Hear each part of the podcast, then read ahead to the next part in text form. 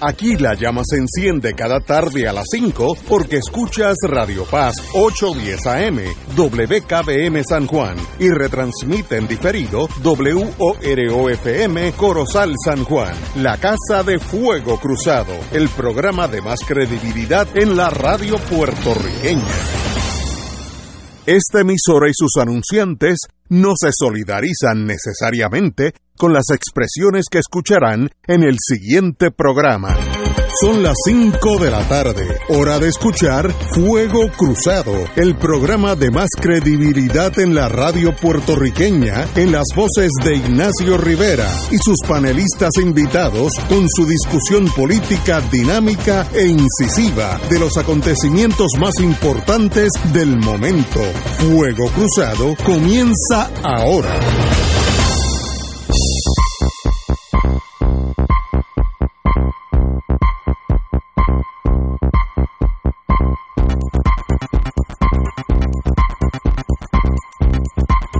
Amigos y amigas, estamos aquí Romancing the Stone. Estamos esperando al economista Paco Catala, que está ahora mismo lo tenemos bajo Missing in Action, pero ya mismo eh, estoy seguro que estará con nosotros. Don Héctor Richard, muy buenas. Muy buenas tardes, Ignacio, el público que nos escucha. Bueno, mañana es Thanksgiving y yo fui a la historia. Hoy en día todo está en, el- en la computadora. Yo no sabía que los muchachos que llegaron a Plymouth, eh, Massachusetts, lo que hoy, hoy es Massachusetts, zarparon septiembre del 1620. Un pequeño small ship, un pequeño barco que se llama Mayflower, eh, dejó a Plymouth, eh, England, eh, llevaba 102 pasajeros, emigrantes mayormente separatistas religiosos, oye, esa palabra hasta la religión cae, que estaban buscando una nueva fortuna, un nuevo país donde pudieran practicar su religión eh, libremente sin la presencia del gobierno. Y eh, estaban buscando land ownership, eh, ser terrateniente, que en Inglaterra pues eso era casi imposible, los de abajo, en New York, en The New World, en el mundo nuevo. Eh, estuvieron en alta mar 66 días, más de dos meses, y tiraron ancla en lo que hoy es eh, el- la punta de Cape Cod. Eh, ellos pensaban que estaban en la boca, mouth of the Hudson River, que es a Nueva York. Eso es pa- a- a- para, para ahí es que apuntaron, pero llegaron arriba. Y sencillamente se, se quedaron arriba en Plymouth, lo que es Plymouth, eh, Massachusetts, y ellos se llamaron peregrinos, pilgrims, ah, y sencillamente establecieron el village, el pueblito de Plymouth. Allí en, si, si usted va a Massachusetts y va a Plymouth, va a ver un, un peñón de grande de esta oficina, como dos elevadores grandes, que es Plymouth Rock, que es la, la, la, la roca de Plymouth, que tiene una, una pequeña, una pequeña inscripción que ahí llegaron los muchachos y formaron el nuevo mundo. Así que luego al año tuvieron una cosecha excelente de maíz y para dar gracias, porque el invierno le, dio duro a los muchachos, a los peregrinos, eh, dieron el día de acción de gracias, darle gracias a Dios que habían se habían pasado ese invierno a, a pulmón y ya en verano ya tenían este el, una cosecha muy muy productiva de, de- de maíz que ayudaron los indios Eh, y ahí es esa es la es- ahí empieza esta fiesta hoy en día yo he estado en varios países y todos los países tienen un día como de acción de gracias en Israel es Yom Kippur, es el día de estar todos juntos y darle gracias a Dios eh, por, por la familia israelita. Todos los países tienen algo de conmemoración. Eh, en, en- Canadá se me olvida el nombre ahora, pero el equivalente no es Thanksgiving. Pero ese es el nuestro, ya que estamos en- dentro del sistema norteamericano, y mañana aquí se celebra eh, absolutamente el, Thanksgiving como un día federal y se celebra en el pueblo. Los, los pavos ya se acabaron en toda en todos los supermercados, así que me consta porque llamé a uno y no había pavo ya. Así que todavía esa esta ceremonia sigue muy fuerte, muy fuerte, en, muy arraigada a, a la cultura puertorriqueña. De paso, cuando empecé el programa dijo que estábamos esperando al doctor Catalá. No, estábamos esperando al doctor Héctor Luis Acevedo, que ya está aquí. Así que Catalá, usted si, si nos oyó, no nos haga caso. Este disregard, como dicen en el Army, porque no era con usted, era con Héctor Luis. Muy buenas tardes, Héctor Luis, antes que todo. Buenas tardes, muchos saludos a, al doctor Richard y, y Catalá por lo que le toque. Catalá sabe más de economía que yo por 10 siglos de historia. Háblenos de el Día de Acción de Gracias, compañero Richard. Bueno, lo primero que me parece interesante es que hay un mito alrededor de esa ceremonia y ese pavo que supuestamente se comieron ese día eh, y que los indios están mirando así hacia la celebración y que había una paz increíble entre los hacendados y los indios, que no es cierto. Y, y todo eso pues ha sido eh, elevado a un, a un mito que, que, es muy bonito porque sirve para, eh, como estamos mirándolo hoy en día, para parar, eh, darle gracias a Dios, eh, reunir la familia.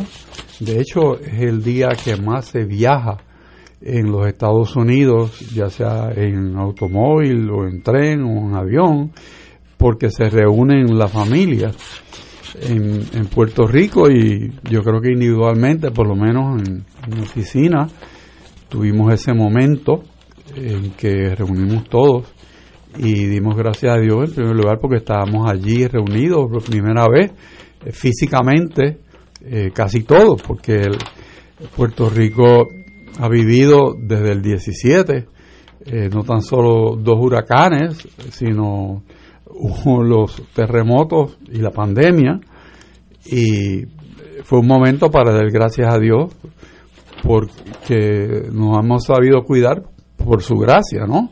Por su benevolencia y darle gracias también por aquellos respondedores que se han ocupado de este país, eh, de darlo todo por la salud y, el bienestar de los demás, eh, de los vecinos que se hicieron accesibles para hacer la, como digo yo, las manos y la, y la voz de Dios.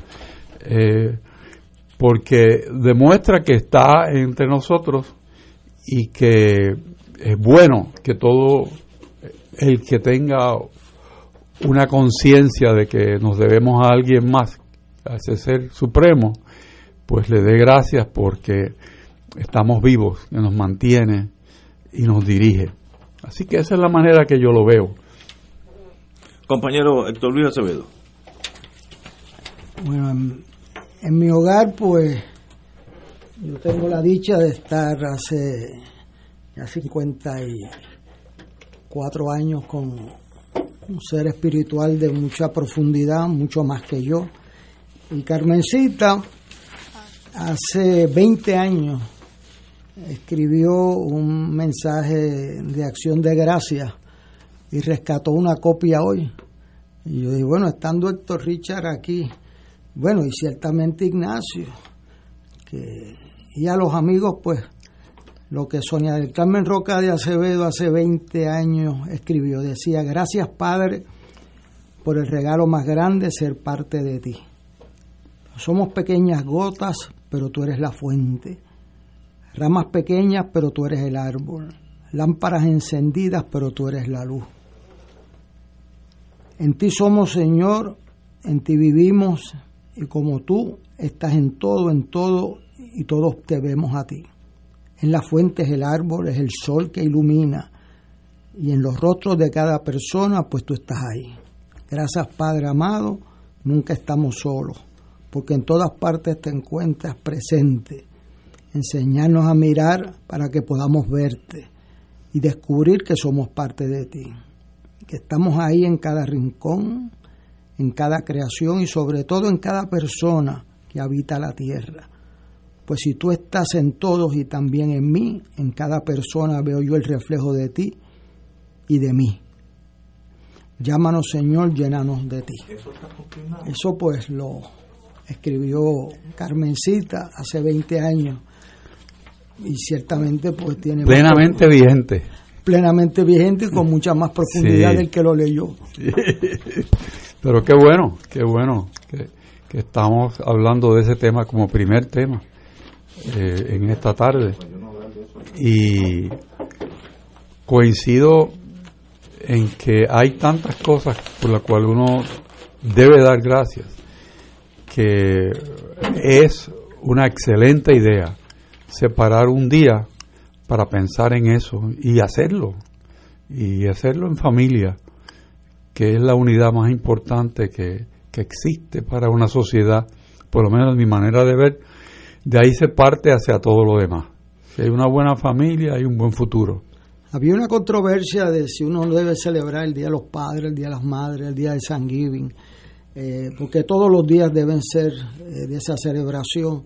Sin embargo, la, vida nos ha enseñado que cuando uno acentúa un, acto, un día, pues tiene un significado que cobra vida, que cobra su propia vida y su propio eh, significado. Y eh, un amigo nuestro que oye este programa, este, me dijo que él se levantaba todas las mañanas y pedía una oración de que durante este día pudiera afectar constructivamente una sola vida. No miles de vidas, no decenas de vidas, una sola vida.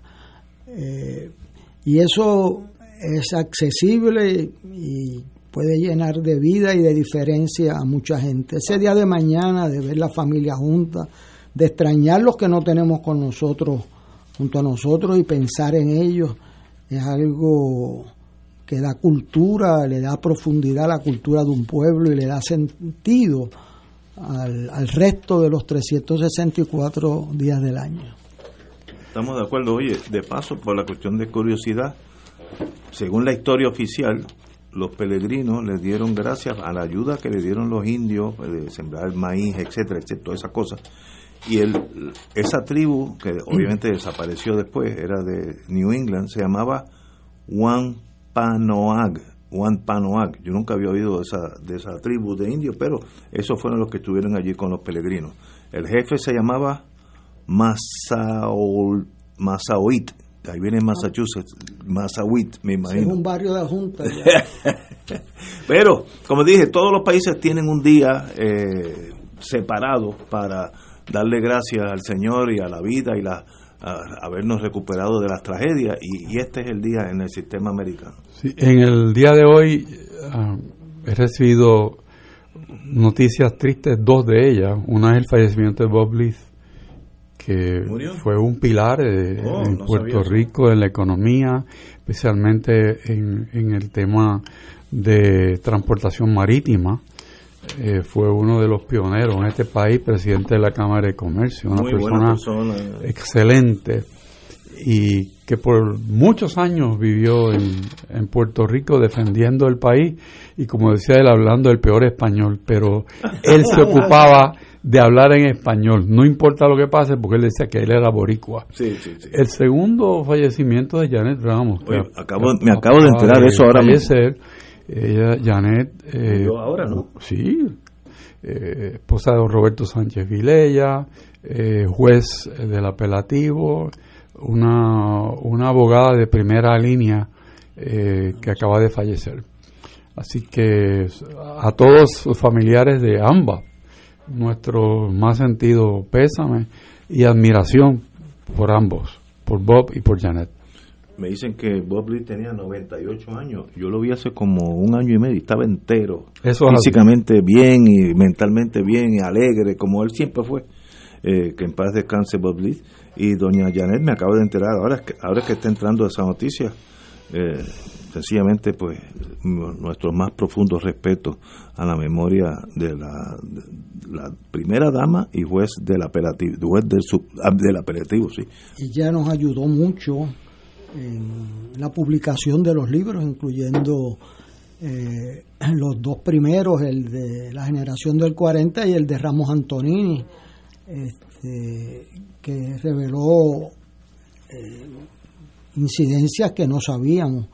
Eh, parte de nuestra historia quizás eh, los jóvenes estudiantes míos, pues que no vivieron el 68, ni el 70, ni el 60, ni lo que era el paralelo 38 propuesto por don Ernesto Ramos. Eh, él era mi vecino, eh, o yo era vecino de él, o sea, yo vivía en la calle Padre Berrío, él vivía en la Duarte por la tarde, como a las 5 de la tarde, cuando yo cogía la guagua número uno de Río Piedras a San Juan, eh, pues él se ponía una bata brillosa y empezaba a tocar piano esta gente se ponía en las payamas temprano y era locura con sus dos hijas. Eh, su esposa era la directora de una escuela superior, que era como muchos políticos podían mantener sus hogares. Eh, y conmigo pues tuvo todas las gentilezas del mundo, me dio toda la información y mucho más de la que le pedí para hacer posible un récord histórico, porque las personas pues pasamos de nuestro tiempo, pero si no hay un récord histórico, se pierde en el olvido. Eh, así que a toda su familia, a sus, a sus hijos, ella eh, y a todos los amigos, Luis Roberto Piñero, eh, Ariel Nazario, bueno, todos los amigos de ese grupo que siempre se mantuvieron tan, tan unidos, Flavio Compiano, Ley de Alfonso, pues lamentamos mucho su pérdida y y su gran aportación a, la cultura jurídica y a la cultura política de este país. Ay, Dios mío, la verdad que la vida sorprende. Yo, la última vez que vi a doña Janet, estábamos de noche en un restaurante y la vi también llena de vida, guapísima, porque siempre tenía esa elegancia natural en ella, muy fina, y se hace difícil saber que la vida es finita. Eso es lo más sorprendente. Eh, yo como soy inmortal, pues, pues no tengo ese problema que tendrán ustedes, pero sorprende porque uno la, yo la vi muy bien. La última vez que la vi hace un año o dos, elegante, bonita, fina, siempre sonriente, excelente ser humano. Y Bob Leeds, pues era amigo de pueblo, pues nosotros traíamos muchos furgones y él se encargaba de, de mucho el tráfico ese de furgones de Port Elizabeth, sobre todo New Jersey a San Juan. Ese, esa ruta él la tenía ya dominada. Así que también buen buen puertorriqueño, porque no era americano, buen puertorriqueño. Aunque no, nunca aprendió a hablar sin, sin el acento anglosajón, excelente amigo y excelente puertorriqueño, de corazón. Tenemos que ir a una pausa, amigos, y regresamos con Fuego Cruzado. Fuego Cruzado está contigo en todo Puerto Rico. ¿Tienes cáncer de próstata? Si has recibido terapia y el cáncer continúa avanzando, no pierdas la esperanza. Existen nuevas terapias dirigidas y que estimulan el sistema inmunológico para detener el cáncer de próstata. Llama hoy al 787-407-3333. 787-407-3333. Pan Oncology Trials, ofreciendo terapias de tratamiento con la ciencia más avanzada para combatir el cáncer. PSB Productions presenta la conmovedora historia de una familia que puso su fe en Dios y alcanzó la libertad. The Sound of Music en español, con un impresionante elenco, orquesta en vivo y una puesta en escena que permitirá no solo una experiencia única, sino un recuerdo inolvidable. Desde el 10 de diciembre en la sala de festivales del Centro de Bellas Artes en Santurce. Para boletos, 787-620-4444, 787-792-5000 y 787-505-6677. Fanático del deporte, la mejor información y el mejor análisis lo escuchas los sábados a las 2 de la tarde por Impacto Deportivo con Javier Sabat y el más completo elenco en deportes por Radio Paz 810 AM y en las redes sociales Facebook Impacto Deportivo Radio PR Twitter e Instagram Impacto underscore Deport juntos impactando el deporte nacional.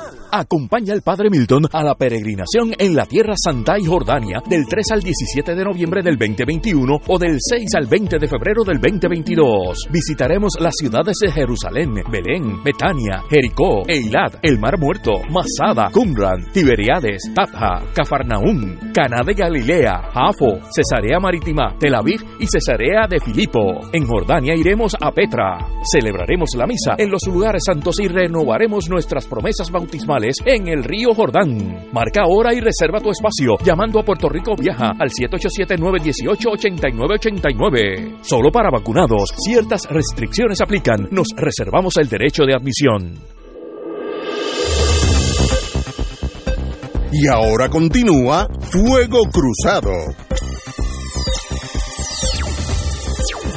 Regresamos amigos y amigas a Fuego Cruzado. Bueno, la noticia también que ha salido hoy, hoy hay un montón de noticias importantes.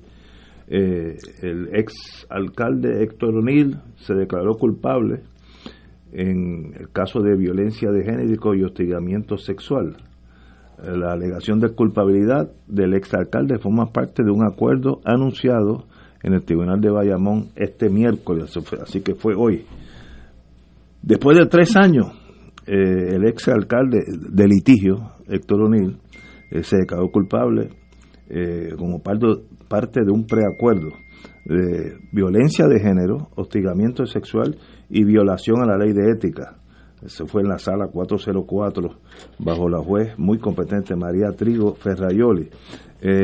sencillamente, obviamente, él tiene un buen abogado, Harry Padilla, si no me equivoco, ha sido su abogado, una persona que sabe lo que está haciendo, así que defenderá los, los intereses como mejor se pueda dentro de este caso que es difícil para él.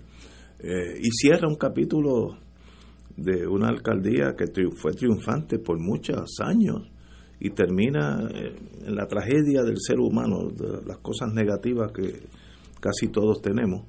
Eh, y sencillamente pues me da mucha pena saber que esto ya está llegando al final. La sentencia más bien es académica porque esa vida ya se acabó en el sentido de, del ser humano ya ya eso eh, ahora lo que viene más bien la burocracia del derecho criminal cuántos probatorias si se, si se acordó una probatoria si va a cumplir eso es irrelevante. Una tragedia para ese señor que se llama Héctor O'Neill. Bueno, Héctor O'Neill, eh, es sorprendente esa noticia. Él combatió esos cargos. Eh, también pone a pensar, Héctor O'Neill fue un alcalde eh, preeminente, o sea, o sea, él dominaba ese, ese, no solamente el municipio, era presidente de la Federación de Alcaldes y tenía unas relaciones excelente con alcaldes de otros partidos. Eso me consta a mí. Así que lamento mucho este desenlace y los hechos que dieron base al mismo, porque las víctimas aquí pues hay que recordarse de ellas. También yo creo que plantea un tema que hay que darle discusión y pensamiento y es fijarle términos a los oficiales públicos electos en Puerto Oye, Rico. Sí, buen punto. Esto yo no lo he traído como una idea, pero estoy viendo, porque uno sabe leer periódicos, ¿verdad? Este, que la mayoría de los casos a este nivel de problemas, no solamente finanzas, sino de conducta en varios pueblos, han sido personas que llevan tres y cuatro términos. Eh, eso no quiere decir que todos los que lleven cuatro términos no sean las mejores personas o los mejores alcaldes, pero que plantea como un issue de discusión seria y de profundidad el si los oficiales electos en Puerto Rico deben tener un máximo de términos eh, corridos en el que puedan servir. Eh, hay que ver lo que ha pasado en los últimos 20 años y por qué también el servicio público ha ido perdiendo cierto lustre en Puerto Rico. Así que eh, me da mucha pena por la persona que fue Héctor O'Neill. Conmigo siempre fue un caballero. Eh, me ayudó en todo lo que pudo como alcalde de Guaynabo y yo como de San Juan. Yo no tengo nada que decir eh, sobre eso. Me da mucha pena que hay una víctima en que tenga que recurrir a los tribunales, porque también esa es la persona que se enfrenta a la persona de poder y no se puede olvidar. que eso, no es fácil. Y, eso no es fácil. Eh, y tercero, creo que plantea un tema de política pública que merece una seria discusión frente a la realidad en Puerto Rico de que tenemos eh, unas conductas de algunos funcionarios que con los años van debilitando su rigidez en el cumplimiento de las normas. Compañero, señor secretario de Justicia. Ciertamente, desde el punto de vista de lo que es un alcalde que por muchos años estuvo ejerciendo sus funciones y que transformó realmente la ciudad de Guaynabo y, ahora es Guaynabo City. o sea, es, algo que, él, él construyó y tuvo la visión de esa ciudad y, lo hizo con éxito. Es, una tragedia eh, la parte personal de él y de las personas a quien él acepta haber eh, molestado este, en la forma que las molestó. Eh, eso pues es algo que no, no es aceptable ni para un alcalde ni para nadie. Eso no, sencillamente no es, no es admitible. Desde el punto de vista de abogacía, porque ya Héctor cubrió casi todos los otros ángulos, yo diría que demuestra que la mejor defensa que tiene un acusado es el tiempo, sin duda. Si un caso criminal se empieza a, a tardar y a tardar y a tardar y a tardar y a tardar, llega el punto en que todo el mundo se cansa. Y ese cansancio produce lo que hemos visto hoy en día, que es un arreglo que, aunque no está en la parte noticiosa, pero en, entrevistas que se han dado, establecen que hay un pago monetario de multa y, que eso va a resolver el tema. Así que me parece a mí que las fuerzas legales este, se movieron y, llegaron a una salida para el señor O'Neill, eh, que debido quizás a sus años, parecería que es la forma en que la justicia va a terminar esto. No me extrañaría que hubiese un pleito civil en que haya una parte remunerativa eh, por estos agravios, eh, que estoy seguro que eso ya tiene que haber terminado también. Y puede también explicar la dilación en la parte criminal y que las estrellas se alinean y se llegue a este acuerdo. Parte de la, de la dilación, de la dilación ha sido la pandemia, porque yo, yo que estoy en ese mundo criminal, se paralizó Puerto Rico un año, todo, todo, todos los juicios importantes, no importantes, vistas preliminares, y yo creo que ahora estamos volviendo a engranar poco a poco. Eh, y yo quiero decir, y, yo he sido fiscal y he sido abogado de defensa, que también en este caso hay, no podemos olvidar la víctima, que si bien recuerdo era una mujer policía del municipio, porque yo estoy seguro que la vida de ella cambió para siempre.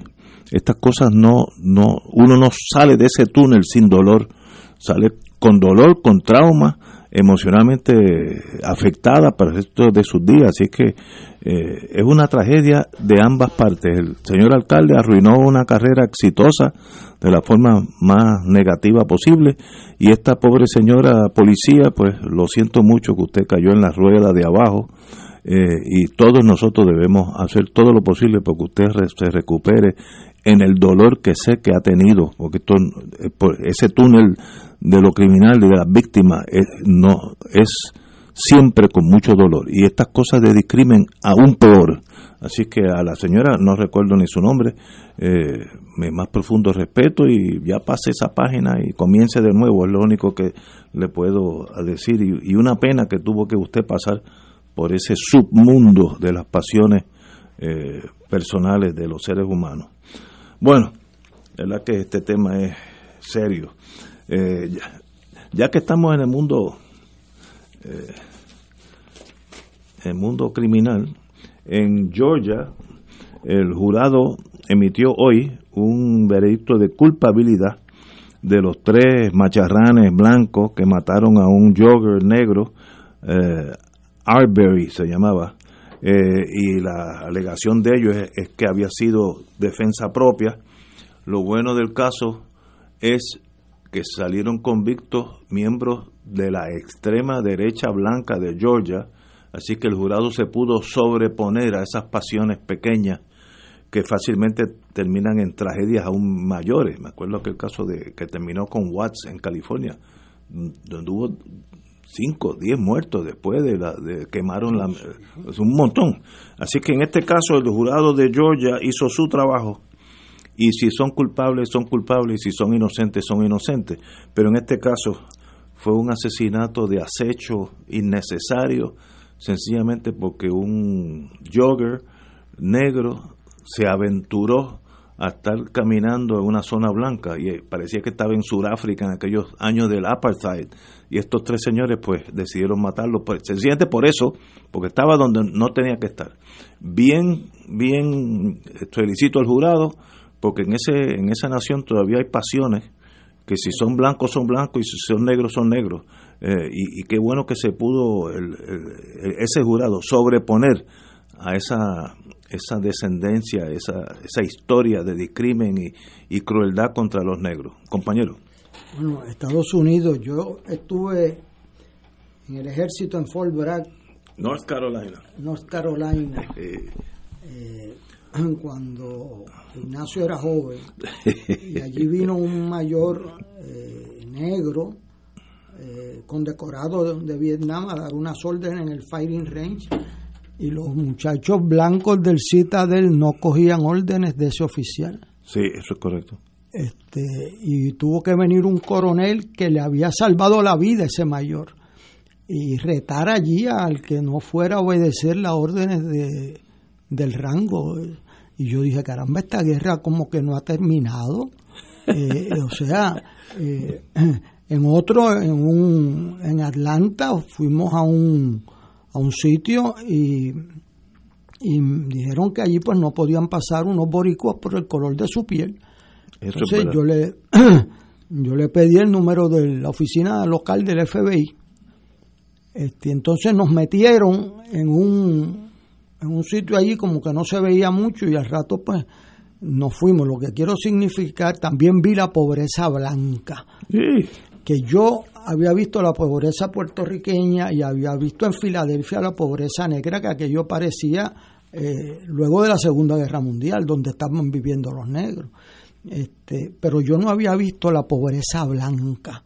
Y parte del resentimiento ese que cosecha Trump es una pobreza blanca grave que hay. Yo estuve en Mississippi tres ocasiones en, el ejército y allí los blancos viven pobres eh, viven este, por, eso es que el Ku Klux Klan este tiene mucha fuerza en esos sitios, porque esa gente vive con un resentimiento y entonces a los inmigrantes le tienen particular resentimiento porque dicen que el inmigrante trabaja por lo que le paguen y les baja a ellos el salario efectivo. O sea, Estados Unidos tiene en este momento, luego de lo sucedido el 6 de enero del año en curso, tiene unos principios de desintegración que si no los atiende con un liderato robusto de ambos partidos, esa nación tiene unos resentimientos eh, centenarios que se suponía que a través de la historia había ido superando. Sin embargo, cuando tú ves los números eh, de un 30%, un 25%, que creen que Obama nació en, en, Kenya, Este, que, o sea, que juzgan la gente no por el color de las acciones que le tocan en su vida, sino por el color de la piel con que nacieron. O sea, increíblemente Estados Unidos ha hecho un retroceso cultural mayor en estos últimos eh, años.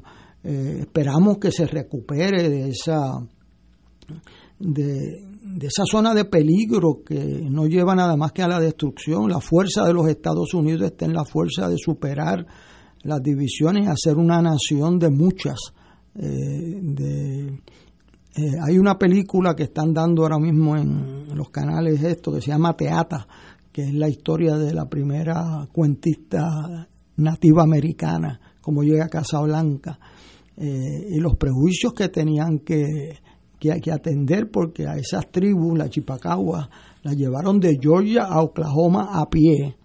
Y eso es lo que se llama el Trail of Tears, porque iban llorando porque dejaban a sus antepasados. mucho en el y la esposa muere ahí, que el juez Breyer lo dice en, que es bien cerca de la iglesia donde quemaron las cuatro nenas negras, este, el Trial of Tears. O sea que eh, los países podemos aprender de nuestra historia para unir, para eh, respetar personas que puedan pensar diferente y crear una mejor civilización y cultura, como también para volver atrás, siglos atrás y siguiendo con las mismas peleas.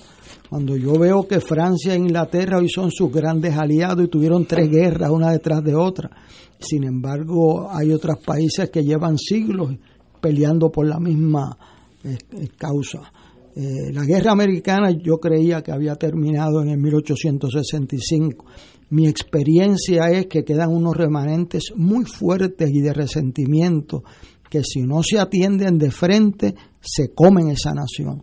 Y las elecciones de esta cosa del 6 de enero de ir a tumbar al Capitolio de Estados Unidos, el régimen democrático por la fuerza, es más peligrosa.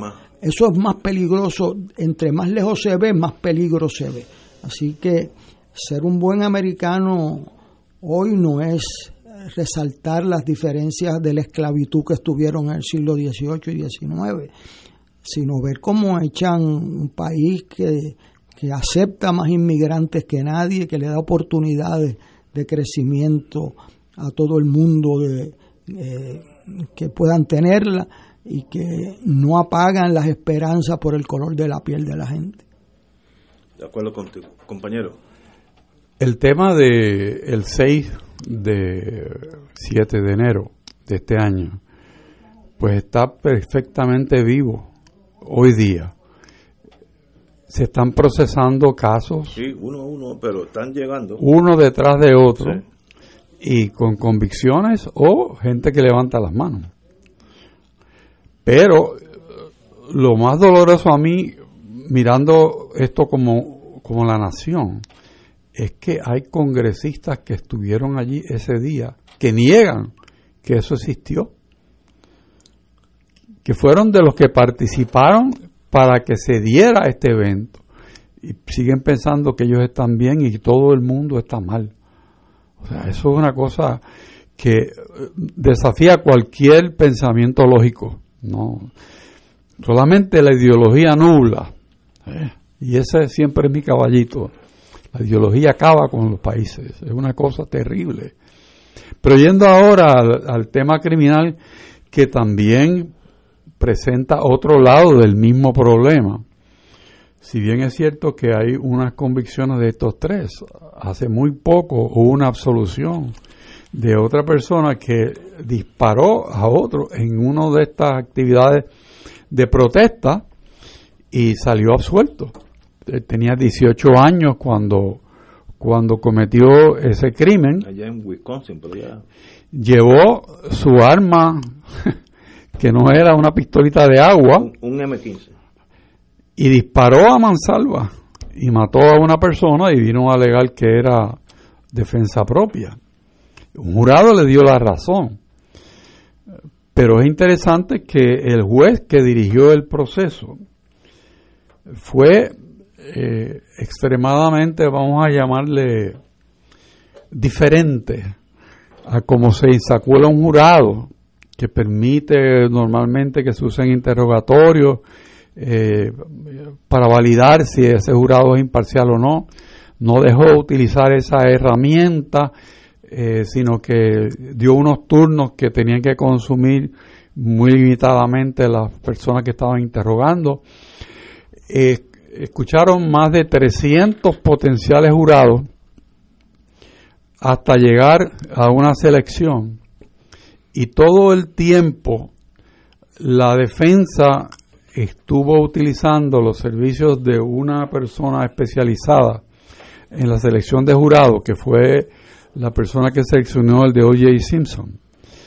Y todo el proceso se llevó dirigido hacia resaltar unos puntos y no otros en cuanto a lo que pasó y el resultado fue una absolución rápida con una prueba de que se trajo el arma de fuego de un estado a otro, que es un delito, que se utilizó a quemarropa. Otro delito. que lo mató y que no, no había ninguna prueba realmente creíble de defensa, sino la, fiscalía aprobó su caso como si fuera un libro de texto. Sin embargo, los jurados ni para allá voy a mirar. Así que se han dado ya varias manifestaciones contrarias a eso. Lo que pasa es que hay tanta, tanta, eh, tanto tema en Estados Unidos que ocupa la atención de los grupos que normalmente son los de protesta, que están divididos en este momento, porque hay una nación que está fracturada. O sea, hay muchas fracturas en, en la tesura social de, de los Estados Unidos y son momentos muy difíciles que yo espero que el día de mañana sirvan en parte para zanjar muchas diferencias y que en esa mesa de compartir pues puedan llegar a unas avenencias familias completas porque estoy seguro que unos piensan de una manera y otros de otra. Yo no, yo viví muchos años en Estados Unidos y yo no sé si yo era el, el palo donde se amarran los inocentes, eso pudo haber pasado. Pero yo, esta nación tan dividida, se me hace difícil pensar que esa fue la nación donde yo casi me crié, tuve, me fui de los 13 y llegué a los 30 y pico aquí. Eh, es como otro país. Esos odios eh, que se notan, se notan eh, literalmente, no, no, se me hace difícil comprender. Yo viví los años Kennedy, que era un renacer de los Estados Unidos, Camelot, como le decían, Luego vino Lyndon Johnson, el tecnócrata que hizo el Voting Rights Act, el, Civil, eh, Civil, Rights Act, eh, que propulsó un cambio en esa nación de hermandad, que yo dije, bueno, llegamos finalmente, y ahora echamos para atrás. Con Trump fue un catalítico para echar para atrás, volver al odio, la, ese racismo eh, sencillamente impensado, sencillamente racismo por racismo no, no, no es por alguna razón específica.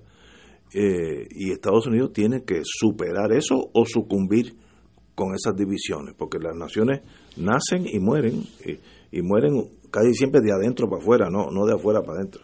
Eh, me da mucha pena saber que Estados Unidos está así. Este veredicto de Georgia, que es un estado profundamente racista, ¿te acuerdas cómo se llama aquel gobernador de Georgia que era... Ay, bueno, eh, que había sido dueño de restaurante y decía que bajo que si entraban a su restaurante le caía batazos a los negros. El gobernador de un estado, yo viví yo, yo viví en Estados Unidos, ay, que se me dio el nombre ahora, alguien me lo dejará saber. Eh, yo pensé que eso lo habíamos pasado y eso lo que se quedó es latente y los años de Trump sacó de nuevo esa, esa enfermedad Ah, social de nuevo y, tenemos que volverla a enterrar. Y habrá muchos veredictos como estos, inocentes o, culpables, pero lo importante es que salgamos de esto lo antes posible. Necesitamos, en los años Biden es mucho más suave que los años Trump. Y si algún día tenemos a alguien como Lyndon Johnson, Kennedy, que hicieron de verdad cosas dramáticas para equiparar las razas, bueno, así será. Pero por ahora eso me recuerda el, incidente de Johnson reclutando a al procurador general, eh, a Marshall, que Marshall le dijo, no, pero presidente, muchas gracias por el ofrecimiento. De, yo soy el procurador general, pero ya yo me establecí en mi práctica privada en Nueva York. Entonces el típico de Johnson le dice, tú sabes lo que es que cuando allí el secretario de la Corte o el presidente del Tribunal Supremo llame The United States Position y se levanta un negro a contestar a nombre de Estados Unidos. ¿Tú vas a dejar pasar eso? buena, buena, buena, eh, buena. Eh, o sea, eso Johnson, manejaba, sí. Eso, eso Johnson maneja a los seres humanos, o sea, o sea, que se levanta allí pregunta la posición de Estados Unidos y quien se levanta a contestar es un negro a nombre de Estados Unidos. ¿Tú vas a dejar pasar eso? Y aceptó. y después fue un gran juez. Fue buen, buen juez, muy fue bueno. un gran juez. Eh, eh, o sea que han habido unos gestos de conciliación, igual que Bush al nombrar a Powell Chief of Staff del ejército, cuando la gran mayoría de los oficiales del ejército venían del sur de Estados Unidos. Sí. Eso me consta a mí. Y, y poner a, a Powell, Colin Powell, a, eh, revisar todos los OERs de esos oficiales. Eso fue un acto revolucionario que no que aquel que no tiene experiencia militar o no ha tenido esa vivencia quizás pues no, no le da el crédito al, al padre de Bush, ¿verdad? Que es el que hizo eso. Yo que estuve en el ejército 23 y 4 son 27 años, puedo ver el valor que eso representa para un presidente porque según pierde, según gana. O sea, y lo que él hizo, Powell murió el otro día.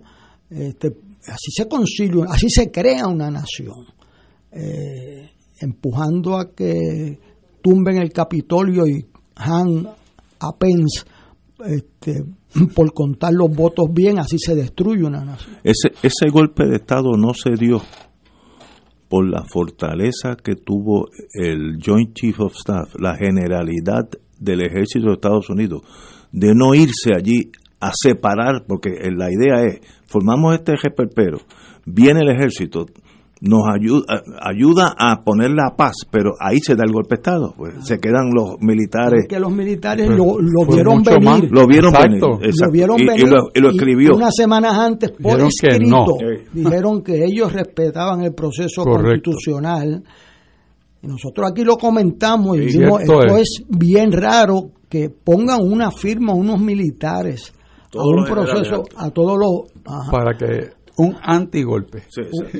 ellos dieron Eso un fue- antigolpe Ese fue lo que salvó la democracia norteamericana. Si hubiera, si el ejército se hubiera tenido a la calle, tendríamos a Trump presidente todavía. Eso es así de, así de frágil estuvo la, la nación americana. Vamos a una pausa, amigos, y regresamos con Fuego Cruzado. hay que tener Fuego Cruzado está contigo en todo Puerto Rico. En el mes de los cuidadores familiares, AARP exalta su labor que es esencial para nuestras familias y el país, aportando al bienestar de nuestros seres amados. Sé por experiencia que los retos diarios son enormes. Es importante contar con el apoyo de familiares para cuidar ese ser querido.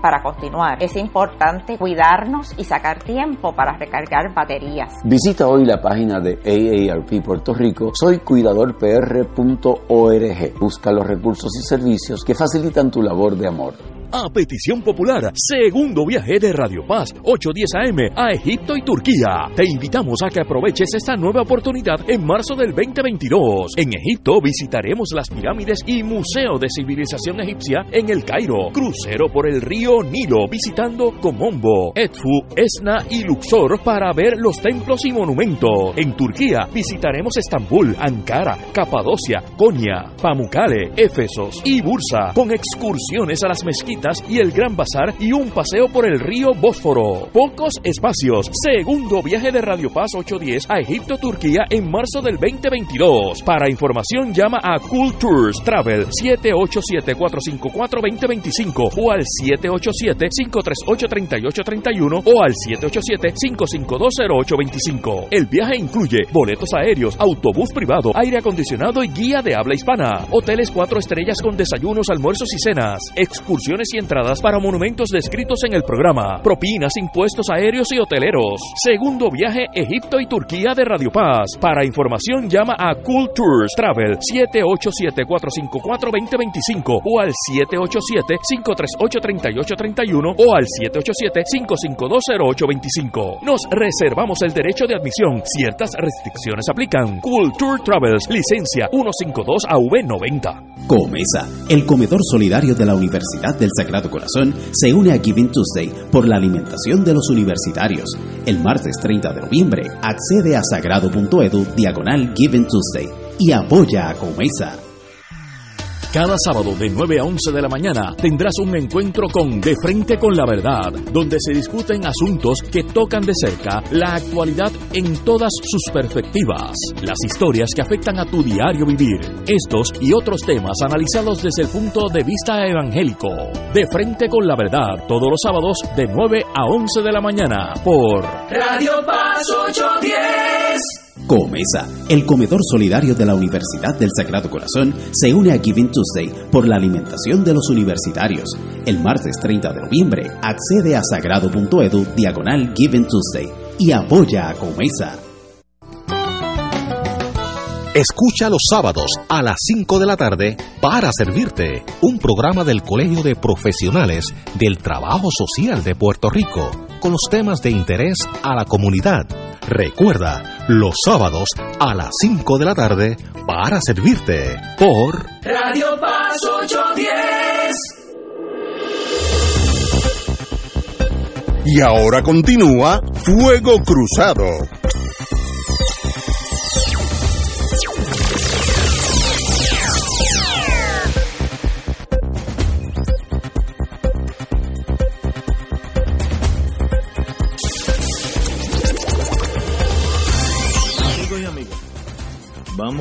Aterrizar aquí. Bueno, antes que todo, ya que estábamos por Estados Unidos, vamos a terminar. Eh, el Departamento del Trabajo de Estados Unidos anunció hoy que se sube el minimum wage para todos los contratistas federales a 15 dólares. Esa fue la orden ejecutiva 14026. Eh, esto va a ser firmada, no, se firmó abril 27 de este año y entra en vigor el primero de enero. Así que el primero de enero del 2022 comienza a recibir los empleados, los contratistas que hacen trabajo para eh, los Estados Unidos, que en Puerto Rico hay un montón, los que reparan Rubber Road, eh, mejor dicho, Fort Buchanan, etcétera, etcétera, los que hacen trabajo para la FEMA, que son cientos, si no miles, esos pues van a tener un, una alza sustancial en su, en su sueldo, lo suben a 15 dólares mínimo, el mínimo, así que buena noticia para los empleados, yo creo que eso es un, un torbellino que va a jalar muchos estados que van a tener que subir algo para que todos los empleados no se vayan con el, para contratistas federales, ¿no? porque hay una, si, si la diferencia es mucho, pues todo el mundo va a querer trabajar para algún proyecto federal. Así que buenas noticias, compañero. Bueno, aquí eso hubo una orden ejecutiva del gobernador para, para eso en tiempo de Roselló, el mismo cantidad de 15 dólares. Eso aquí, para los que trabajan para el gobierno. Sí sí sí, sí, sí, ¿Está en vigor? Yo no sé si. Yo me imagino que sí. No sé cómo se está implantando, pero sí, la hubo.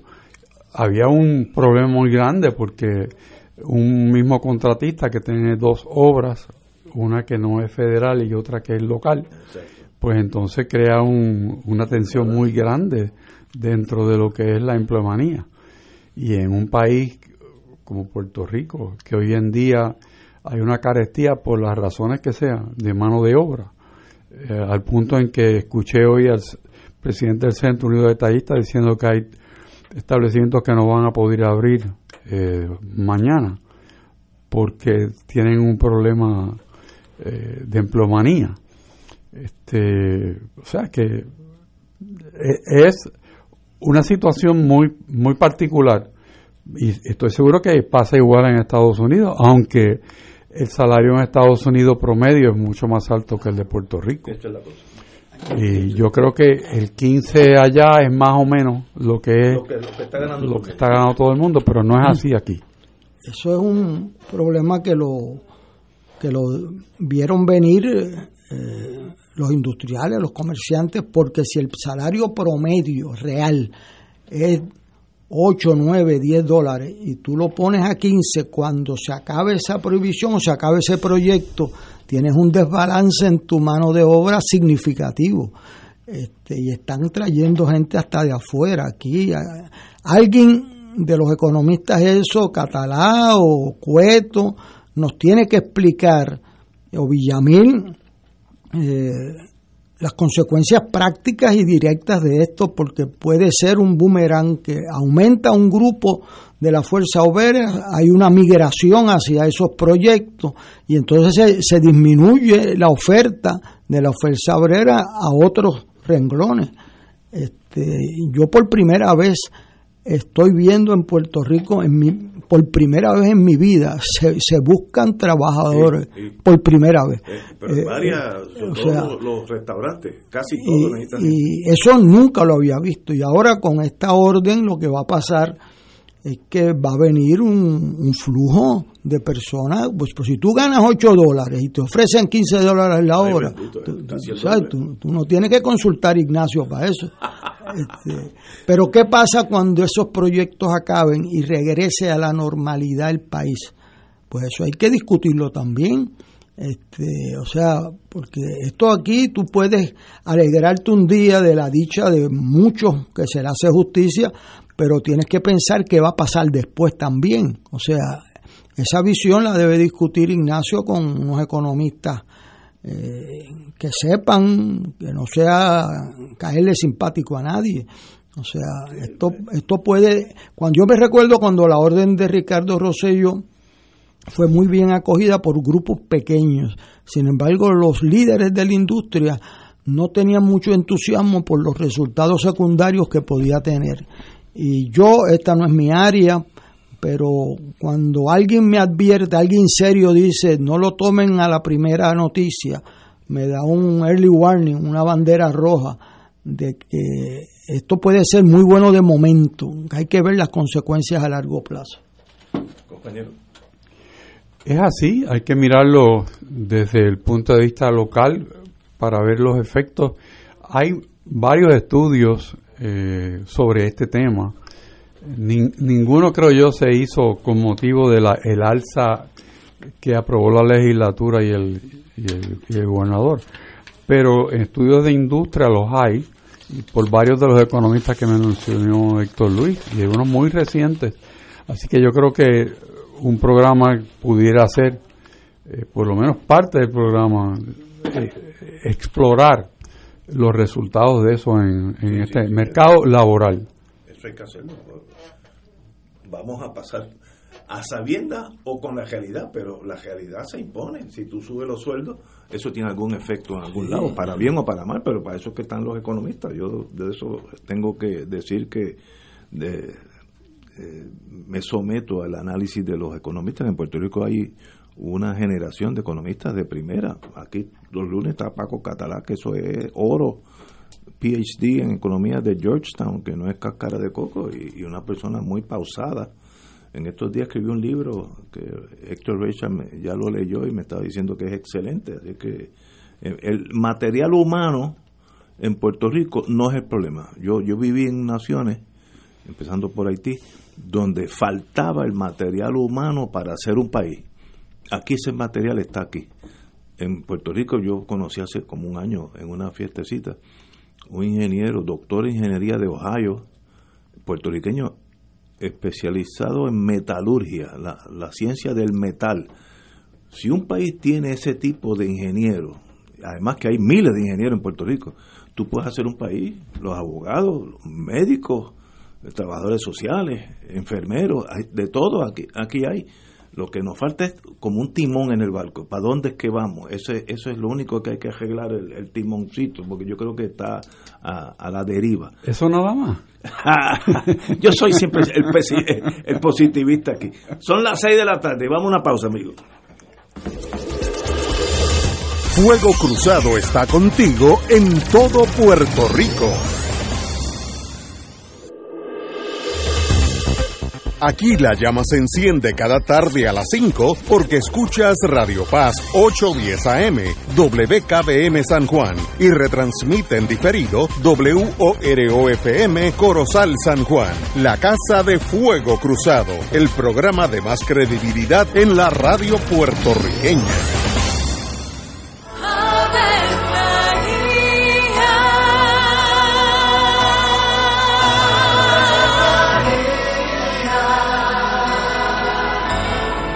El ángel del Señor anunció a María, y ella concibió por obra del Espíritu Santo. Dios te salve María, llena eres de gracia, el Señor es contigo. Bendita tú eres entre todas las mujeres, y bendito es el fruto de tu vientre Jesús. Santa María, Madre de Dios, ruega por nosotros pecadores, ahora y en la hora de nuestra muerte. Amén. He aquí la esclava del Señor. Hágase en mí según tu palabra. Dios te salve María, llena eres de gracia, el Señor es contigo. Bendita tú eres entre todas las mujeres, y bendito es el fruto de tu vientre Jesús. Santa María, Madre de Dios, ruega por nosotros pecadores, ahora y en la hora de nuestra muerte. Amén. Y el Verbo se hizo carne. Y habitó entre nosotros. Dios te salve María, llena eres de gracia, el Señor es contigo.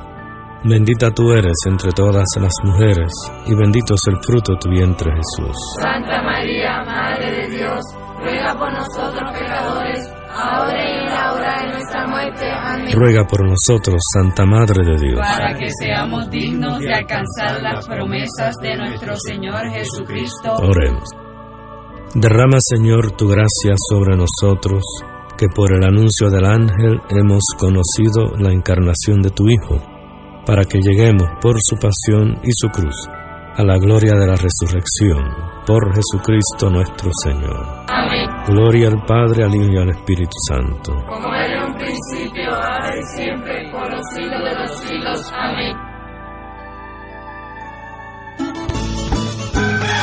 Despierta con la gracia de Dios iluminando el sendero y responde al llamado de congregarnos en su nombre cuando el sol despunta en el Santuario Nacional de Nuestra Señora, Madre de la Divina Providencia, tempranito en la mañana, el sábado 4 de diciembre, 5 y 30 de la madrugada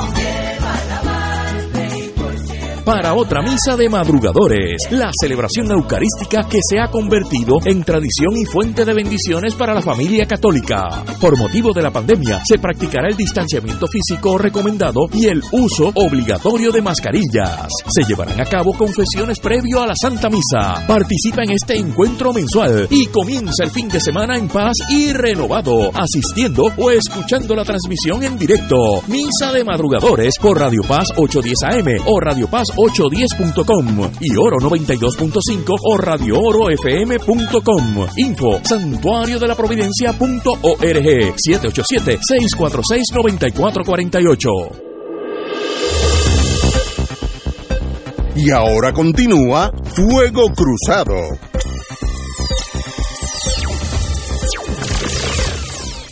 Amigos y amigas, vamos a hablar de la policía de Puerto Rico, algo que el compañero Richard conoce mucho, porque estuvo en ese mundo cuando fue secretario de Justicia, y el señor gobernador, don Pedro Pierluisi, sostuvo que se malinterpretaron las recientes declaraciones del comisionado de la policía, Antonio López Figueroa, en las que advirtió que tomará un año para que se vean los resultados del plan anticrimen de su administración. Cito ahora al señor gobernador. Me parece que es injusta esa interpretación de las palabras expresadas por el jefe de la policía. Lo único que él dijo, por lo menos mi impresión, es que hay unas estrategias en curso que están dirigidas a identificar gatilleros, esclarecer casos de asesinatos y ya hemos visto cómo se llevaron a cabo más de 800 arrestos en un periodo de tiempo de tres o cuatro meses. Algo nunca antes visto, eso es incorrecto. Aquí ha habido redadas de 2.000 personas también, así que eso no. Eh, así que. Pero yo creo que aquí estamos viendo dos visiones, las dos correctas. El jefe de la policía está viendo la realidad en la calle, que eso no se cura con una curita, y el político está viendo la realidad política, que hay que decir que ahora, ahora sí ya, ya todo está arreglado. Los dos están en mundos paralelos que no se tocan. Los problemas de delincuencia en Puerto Rico, la pobreza, etcétera, etcétera, la falta de policías en la calle, la falta de equipo en la policía en la calle, todo eso conlleva a unos problemas de criminalidad que no se que no se alteran en un año. Así que el jefe de la policía está diciendo la verdad, esto va a tomar un tiempo. Pero yo sé que el político que tiene unas elecciones en dos años quiere, pues, no, no, ya, ya, ya, ya eso no hay crimen. Puerto Rico es como Suiza, como, como Ginebra, Suiza. Eh, y eso, pues, hay que entender el político también. Pero para mí, el que más certero está, la verdad, el jefe de la policía, que dice estos problemas sociales que vivimos todos los días, nosotros, van a estar con nosotros un gran plazo de tiempo. Así que esto no es nada mágico para el próximo cuatenio que no haya crimen en Puerto Rico. Eso es soñar. Compañero, usted que estuvo allí en justicia un tiempito. Bueno, el, el tema es complejo y podemos mirarlo quizás en, en parte, ¿no? Un tema es social, que, Educación. que, etcétera, que, que, que hay que trabajar eso también y quizás pudiera ser algo que si la sombrilla de seguridad pública funcionara podría ser, pero eso no funciona. Eh, El tema de las expresiones del comisionado de la policía o, o el jefe de, de la sombrilla de seguridad,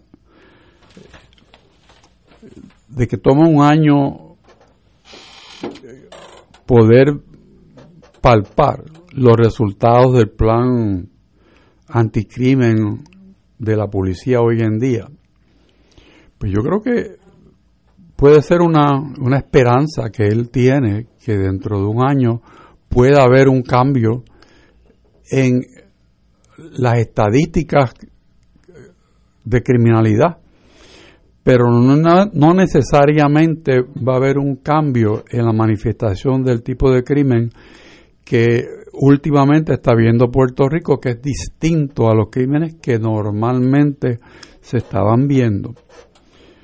Porque la estrategia de este comisionado y casi todos los superintendentes anteriores, cuando hay un brote criminal, es trasladar gente de un sitio para otro. O sea, coge el, el jefe del área de Ponce y lo pasas a Carolina, el de Carolina lo pasas a Mayagüez, y entonces en ese movimiento, pues esa es la estrategia de cambio. Y eso se dio aquí. Hace que, que nosotros miramos eso y como no estamos sensibilizados para ver ese, ese detalle, pues pensamos que está pasando algo. Y esa es la definición de la locura, ¿no? Hacer lo mismo pensando que el resultado va a ser diferente. y eso es así, pero no, es la misma gente que la estás cambiando de sitio. Y eso no va a producir el cambio que se espera y que el gobernador quisiera que se diera. Podría producir un cambio en alguna estadística, pero no necesariamente en el clima que vive Puerto Rico hoy en día, de falta de seguridad en ciertas áreas. ¿Por qué? Porque estamos mirando un tipo de crimen en Puerto Rico que es un crimen organizado y que de pronto sale a flote eh, y lo vemos casi en todas partes del, del, del país, porque estamos hablando de lo que se llama un crimen de acecho. Y el crimen de acecho no es un crimen de que te cogí en una esquina y te aceché. No, es un crimen cuya motivación no está relacionada con el problema que se discute. Vamos a coger eso poquito a poco. Vamos a imaginarnos que hay un problema de una deuda por impago de un cargamento de drogas, vamos a decir. Estamos hablando de un negocio de crimen organizado. Y que el que tiene derecho a cobrar contrata a una organización criminal para que mate al deudor porque no pagó la deuda. Ese, ese es el tipo de crimen que estamos viendo ahora. Disparos de carro a carro, este, intentos de secuestro, que uno o dos, lo que sea, los, los carjacking que hubo en el día de hoy. Eh, hoy ha habido una serie de crímenes que se han dado, que como ya como estamos acostumbrados a que se están dando, pues no se le hace mucho caso. Entonces ese, ese crimen de acecho, pues la policía no lo puede trabajar como trabajaría un problema de una garata en una gallera. Cuando era legal tener una gallera. Cuando era legal. O cuando hay un, un, un motín por un, un problema laboral. O cuando hay un problema de, de, conducta en una fiesta patronal que cuatro borrachos se arman y se... Es una cosa distinta. ¿Por qué? Porque el motivo que produce el crimen no es el motivo que da lugar a que se cometa el crimen. El tema de motivación deja de tener relevancia en esa investigación. Y entonces, ¿qué es lo que falta? Falta lo que está desmantelado, que es un NIE operante y una división de inteligencia en la policía que no existe. Y, el NIE lo pasaron a la policía. No, el NIE está en la, en la seguridad, en, en, la sombrilla de seguridad. Entonces, debido al Cerro Maravilla, cuando la división de inteligencia es la que fragua el, el tema del ajusticiamiento de los jóvenes en el Cerro Maravilla, junto con el FBI, porque los dos estuvieron impari materia, impari delicto. Lo que pasa es que unos salieron ilesos y otros algunos fueron a la cárcel. El, el, se desmantela esa unidad porque estaba haciendo, además de inteligencia criminal, estaba haciendo carpeteo. entonces Puerto Rico decidió que eso había que acabarlo y se eliminó esa división. Y entonces, ¿quién hace la labor de inteligencia en Puerto Rico? Bueno, alguna división de la policía en una forma ad hoc, o sea, en unas veces sí y unas veces no.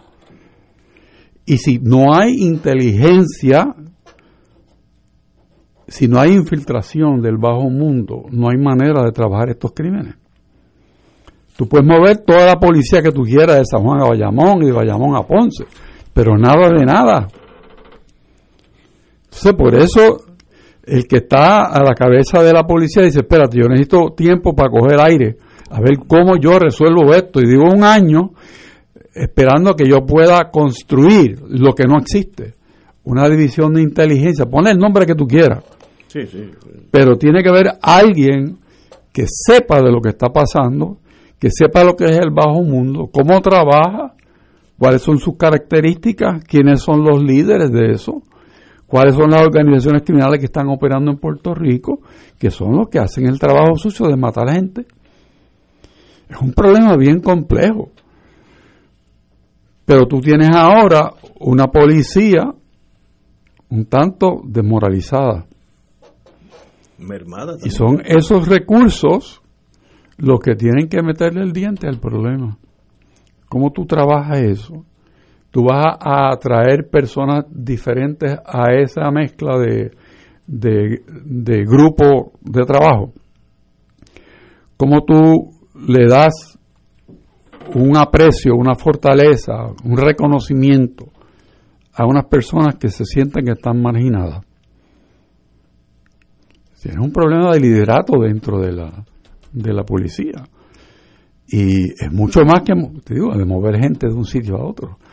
es un trabajo que hay que hacer especializado, riesgoso, que es necesario hacerlo. Si queremos controlar el crimen en Puerto Rico como hoy día Puerto Rico lo está sintiendo, pues no puede ser con los mecanismos típicos de la policía de hoy en día.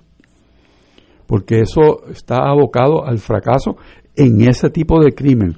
Sí podemos eh, resolver problemas de asesinatos normales y corrientes, de robo, ese tipo de problemas sí la policía lo puede manejar, pero no el que nos pone a nosotros en el mapa, no de aquí, sino del mundo entero. Porque nosotros no vivimos aislados. Los medios de comunicación que existen llevan estas noticias a todas partes. Y yo te estaba eh, comentando antes de comenzar este programa de una llamada que yo tuve hoy el día de unos inversionistas que querían saber si en Puerto Rico se podía hacer negocio. ¿Por qué? Porque están concientizados de que, de que hay un problema de secuestro, porque el secuestro de, de nuestro amigo de Río Piedra caminó por todo el mundo. Todo el mundo sabe que hubo un secuestro. Ah, el del hipopótamo. Hubo el- los videos de, del último eh, ataque que hubo de carro a carro, eh, ha corrido por todo el mundo. Y se cuestionan los inversionistas si es seguro venir a Puerto Rico a establecer unos negocios. Sí, sí, Y entonces, sí. por eso tú ves el gobernador preocupado del efecto de esto en el turismo. Pues claro que lo tiene. Nadie quiere ir en un país donde no hay seguridad. Y, y si no hay manera de garantizarla porque no tenemos el aparato en sitio que puede producir el cambio en la manera en que se está manejando el problema, pues entonces no basta la publicidad, la publicidad es lo que te puede arruinar. Si tú invitas a alguien en una zona de peligro y le pasa algo, las consecuencias son nefastas. Así que hay, tienes que trabajar esto en muchos niveles, pero el más crítico de inmediato es la capacidad investigativa de un sistema policiaco de investigación criminal basado en inteligencia. Y si eso no está, Y eso, no tienes solución inmediata. eso post maravilla se eliminó la división y se fue lo malo y lo bueno. Correcto. De- tumbaron el árbol. el concepto se abandonó y por lo menos mientras yo estuve en el gobierno y posteriormente sé que el NIE mantuvo un perfil en esa área. Pero yo no sé, el NIE donde está, para mí Desapareció como desapareció. Yo quisiera tener ese instrumento en mi mano, porque tenía laboratorio, tenía investigadores, tenía gente conocedora de todas ramas de, de la criminalidad y del bajo mundo, en estrecha colaboración con gente que tiene conocimiento profesional de cómo trabajar esto. O sea, estamos hablando de cosas bien serias, bien serias. Compañero Héctor Luis Acevedo. Dos comentarios. Uno, eh, habiendo estado envuelto en, en el gobierno en esa área, esas redadas centenarias de personas eh, son para la prensa, ¿sabes? Sí, De acuerdo. Este, totalmente de a acuerdo. mí me sorprendió que los periódicos en Puerto Rico compraran esa noticia eh, el día del secuestro, el fin de semana del secuestro del hipopótamo y del asesinato de un muchacho menor de edad. Pues el lunes el titular era 800 arrestos eh, porque eh, yo vi una vez, me dio por investigar los 800, los mil, eh, mil arrestos, primeras planas. Y entonces a los dos meses de esos mil, eh, no quedaba la mitad en el sistema y la otra mitad este, iba en camino y ah, llenábamos las cárceles con los sumariados, como se llamaban antes, pero que cuando venías a ver de los mil, al final del cuenta no, no quedaban dos mil procesados. Este, o sea que el número era para impresionar a la prensa y a mí me preocupó que con una baja tremenda con lo del hipopótamo, de momento saliera un titular y lo comprara todo el mundo de 800 procesados. Lo segundo es que hay dos tipos de crimen, el crimen organizado y el crimen espontáneo, el crimen pasional, el crimen de... Son difer- de- totalmente o sea, diferentes. Y el, el NIE se organizó en el 74, 75 buscando penetrar el mundo del crimen organizado. O sea, eh, quién robaba en Hacienda, quién robaba en la corrupción, quién... eh, eh, mundo organizado, el crimen organizado, el gobierno federal tiene una división de eso y yo creo que lo que ha pasado aquí es que ha habido una expropiación sin compensación de esa función pasándosela al gobierno federal, eh, eh, lo cual yo no tengo problema en que se actúe en conjunto, pero estar desvalido, eh, como aparece ahí, como y lo que dijo el, el- el jefe de la policía, eh, eh, yo no lo puedo criticar porque lo otro es eh, fantasioso de crear cargos para llenar los titulares de la prensa y esa presión existe en los gobiernos ¿sabes?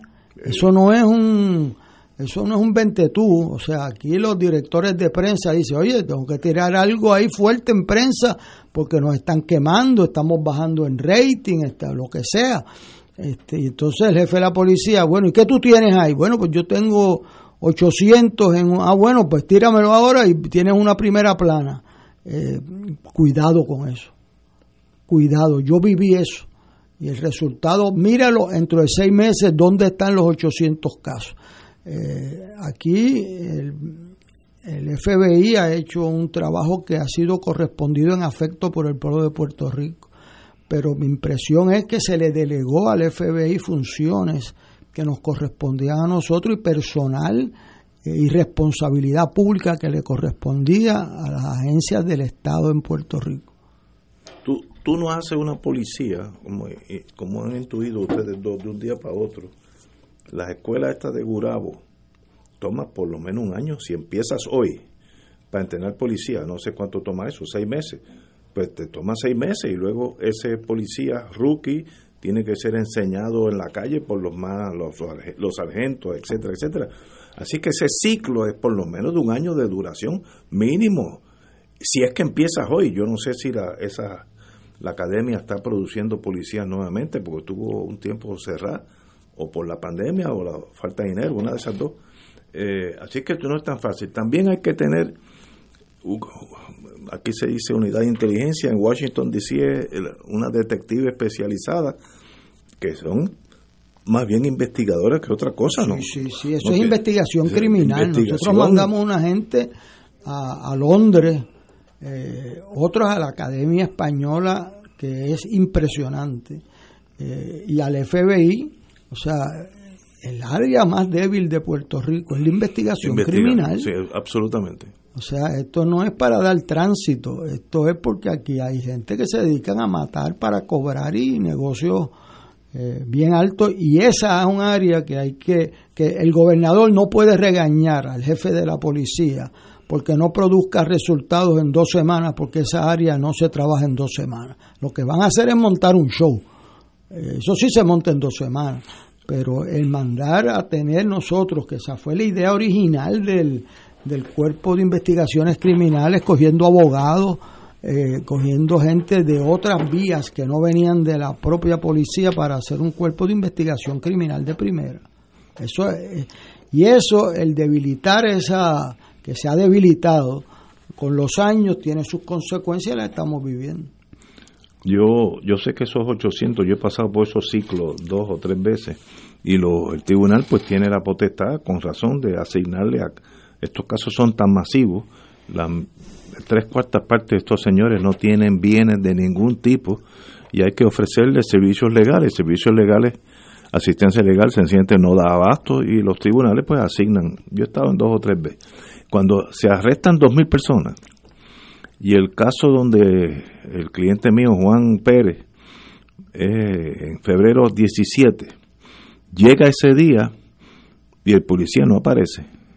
Porque en esos 2000, la burocracia para que ese policía, que ahora está en Guayama, antes estaba en Carolina, estoy hablando de un caso específico, pero ahora está asignado a Guayama, no se enteró que ese era el día que había que ir. Ah, entonces el juez, con la paciencia que los tiene, pues vuelva y, se cite. Okay, y la otra vez no, él está, está, está de vacaciones, no, no, no, y a la tercera dice desestimado el caso y se acabó.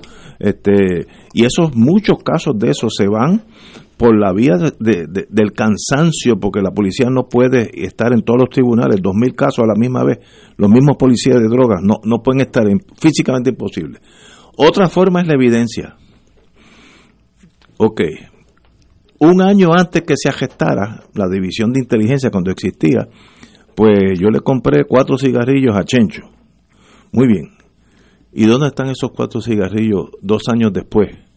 Porque los papeles decían, eh, el agente encubierto Rivera le compró a, Chencho Pérez cuatro cigarrillos, eh, y se, se marcaron con el número tal y está en el cuarto de custodia. Ok, búscame, ¿dónde están? No aparecen. Porque primero era un casito irrelevante y la burocracia lo pusieron allí, luego vino casos mucho más importantes y lo votaron y no aparece. Ah, pues entonces no aparece. Otra vez, tantos casos, me acuerdo uno que estuvo en Guainabo y había un inspector, un químico de la policía para toda esta zona, en torno a de si esto era marihuana, si aquello era cocaína, etcétera. Y esa persona no podía estar en siete tribunales a la vez. Sea, eh, en dos bueno, yo sé que un gobernador estaba jugando tenis y, era, y hacía otra cosa a la vez, pero los policías usualmente no pueden hacer eso. Y este químico no, daba abasto y a la tercera el juez dice, así que la, la mitad de esos 800 casos no existen en el sentido de, de prosecute, de, que salga culpable o inocente y se vea el juicio, ni se van a ver se, porque se desmoronan, porque no hay falta la prueba. Por ejemplo, eh, algunos de estos 800 casos lo hizo el policía teniente Juan Pérez, que ya se retiró y está viviendo en Austin, Texas. Y ese caso se quedó en papeles ahí y el testigo es ese señor, que la misma policía no sabe dónde está.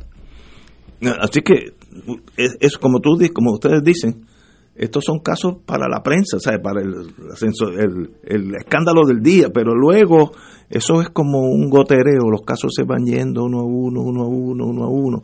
Y de esos 800, si se ven 200 en sus méritos, es mucho, porque yo he pasado dos o tres ciclos así, compañero. si, si fueran 10 casos y tú dices, bueno, eh, cuando llegó el policía, tiró el cigarrillo al lado y el policía recogió la prueba, qué sé yo, y pues tú tienes un caso típico de, de, lo que estamos hablando que podría manejarse sin ninguna dificultad.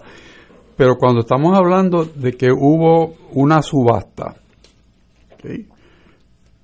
que corrió eh, por el bajo mundo para matar a X personas y hubo varios postores y se selecciona el ganador. ¿Ok?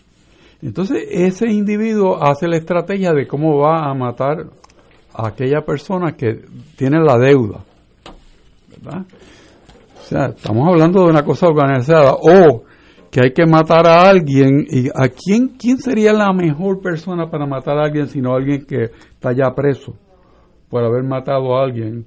Y yo hago una estrategia y logro sacarlo de la cárcel comete el crimen, está fuera dos o tres días, y vuelve a su familia, vuelve y entra y se guarda. Ese caso existió, ese caso que tú estás hablando, yo sé que existe. Sí, sí, sí, señor. Ese existe.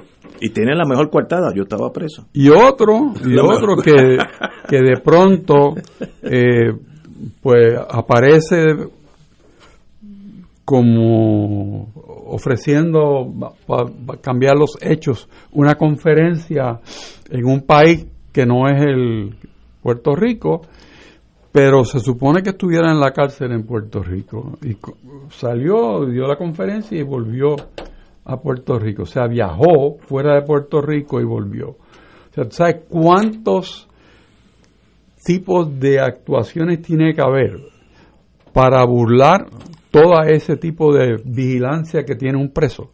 Para que ese tipo fuera de la conferencia fuera de Puerto Rico y volviera.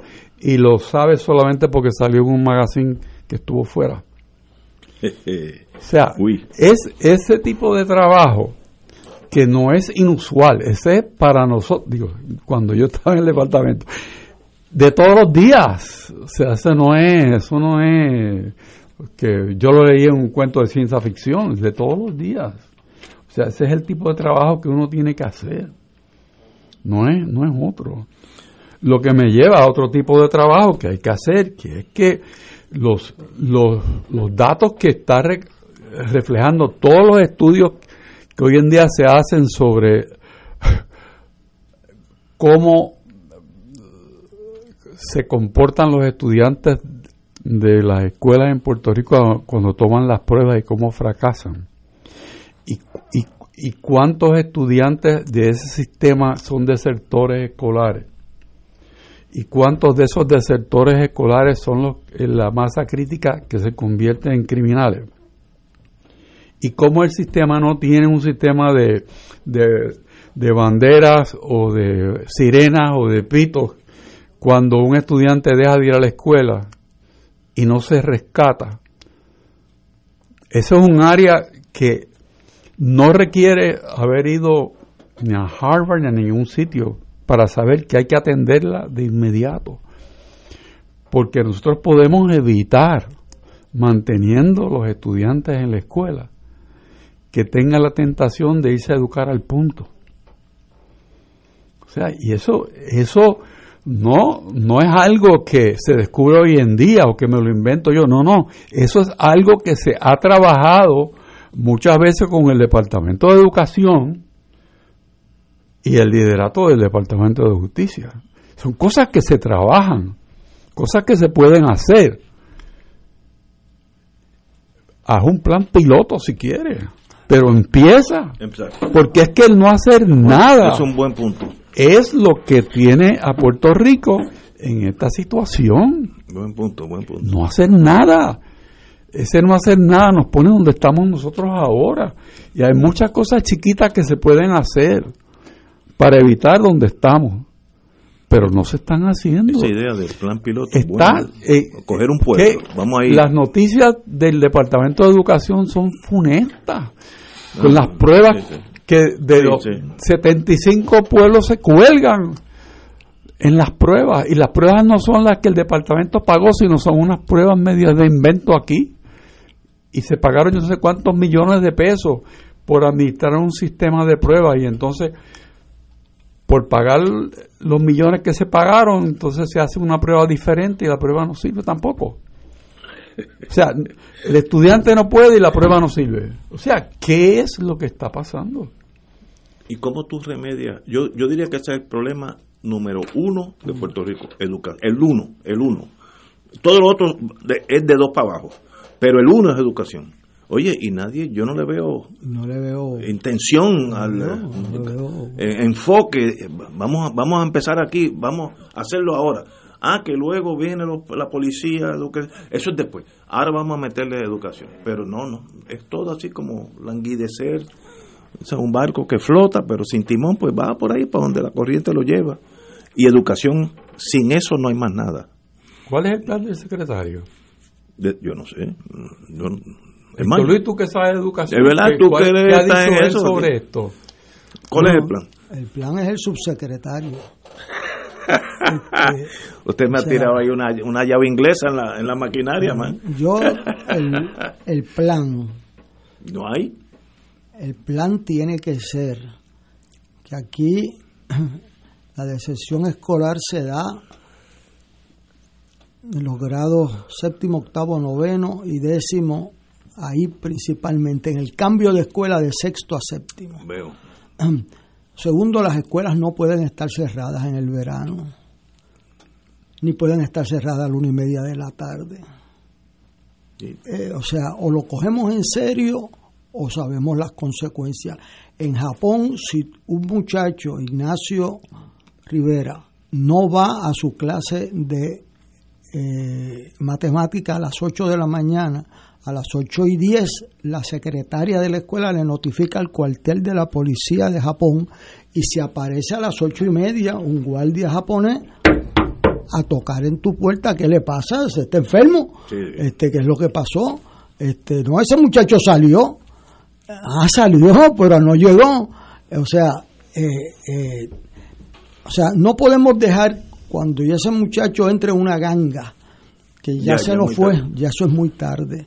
Nosotros tenemos que tener un full accountability. Eso va a requerir una revolución aquí en ver lo que, que la escuela es la clave de la prevención de los problemas más serios de esta sociedad y que nosotros no podemos seguir siendo el país de más bajo número de escolaridad de, de días lectivos en el mundo, ni que haya prisa por irse a la una y media y ponerle un candado a esa escuela, y que en el verano las escuelas crece el matojo cuatro pies de alto.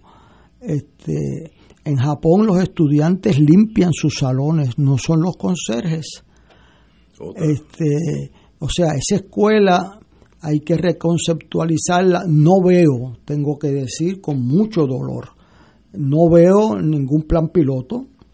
Yo creo que podemos hacer un plan piloto en un pueblo, en, 12, buena idea. en las 12 escuelas más difíciles de Puerto Rico, eh, pagarle un combat pay a esos maestros para que trabajen, enseñen 10 a 11 meses al año, que las escuelas estén abiertas en el verano con actividades y que lo usemos para escuelas remedial de los que tuvieron retrasos en el año este, y no siguiéndolos, pasándolos para adelante. O sea, ningún sitio en el mundo paga el dinero que paga Puerto Rico porque fracasa en sus escuelas. Eh, eh, yo se lo dije a un gobernador que acortaron los periodos y yo digo, bueno, este es el país donde se aprende más estudiando menos. Este, lo cual pues no cayó bien, ¿verdad?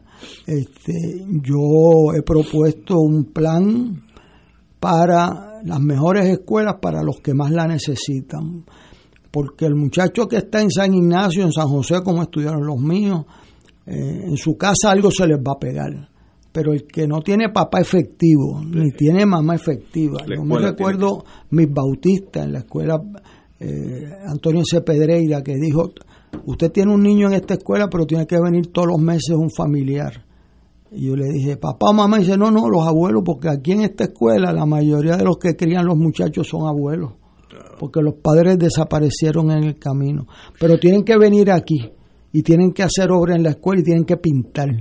Y tienen que, y en el verano la escuela, ¿por qué en el verano están cerradas las escuelas? Eso fue una tradición americana para ayudar en la agricultura, igual que aquí con el café.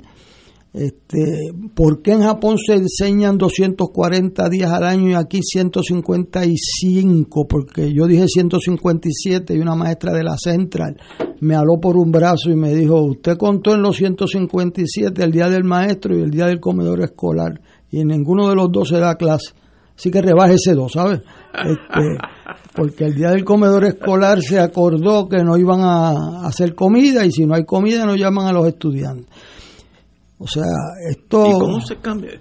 Pues eso se cambia con un plan, yo creo que hay que llamar a los partidos políticos, ¿verdad? Para que aporten sus mejores teorías, pero aquí alguien, aquí alguien va a tenerse que poner la cintura, el, cinto bien apretado y, y, respaldarlo y que sea un nombramiento que vaya más en un término y que ponga, bueno, pues vamos a empezar este año con 12 escuelas promedio y el año que viene son 24 y en las escuelas abiertas en el verano y, hay actividades en las escuelas y hay cursos remediales para los que sacaron deficiencias de inglés, español, matemática en ese verano y, y, por la tarde la escuela a la una y media no puede tirar, como me dijo a mí el médico de la perla, no puedes tirar esos niños de 10 y 12 años a las una y media de la tarde a la calle libre, eso es eso es una complicidad con un, con un acto que para enrifarse a unos jóvenes. Aquí hay que tener las escuelas abiertas